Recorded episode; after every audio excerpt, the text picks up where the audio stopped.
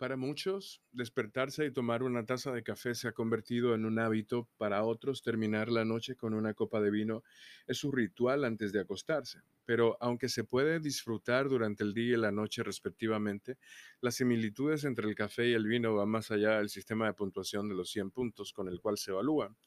Tomemos, por ejemplo, el concepto de variedad. El café viene en muchas variedades y se cultiva en varios rincones del mundo.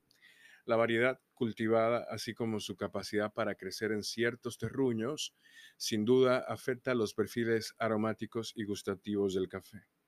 Las diferentes variedades de café, al igual que las uvas, se adaptan a diferentes terruños.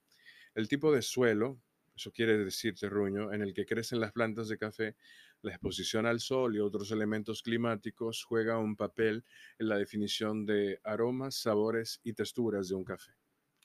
Hablando de aromas y sabores, esta es quizá una de las similitudes más obvias. Al igual que el vino, el café tiene un ramo único de aromas que son específicos de su variedad, terruño y proceso de tostado. Lo mismo puede decirse de los sabores y texturas del café. Para hablar del proceso de tostado, la forma en la que afecta el café imita la forma en la que las decisiones de elaboración del vino en la bodega afectarán el resultado final del vino. Se parecen bastante. Y luego está el concepto del servicio. Todos somos conscientes de cómo la temperatura adecuada, las copas, el decantado adecuado puede afectar significativamente la forma en la que se muestra un vino y lo mismo puede decirse del café, incluso con el color de las tazas en las que se sirve.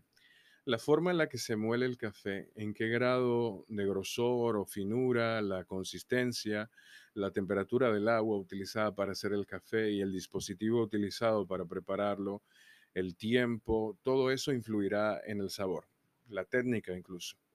De la misma forma que es importante preparar y servir adecuadamente el vino, es importante preparar y servir adecuadamente el café para experimentarlo en su máxima expresión. Sin duda, los conocedores del vino a menudo terminan siendo también conocedores del café, lo que significa que aquellos que tienen el suficiente discernimiento como para gastar un poco más en comida o vino de alta gama, probablemente también beberán café de alta calidad.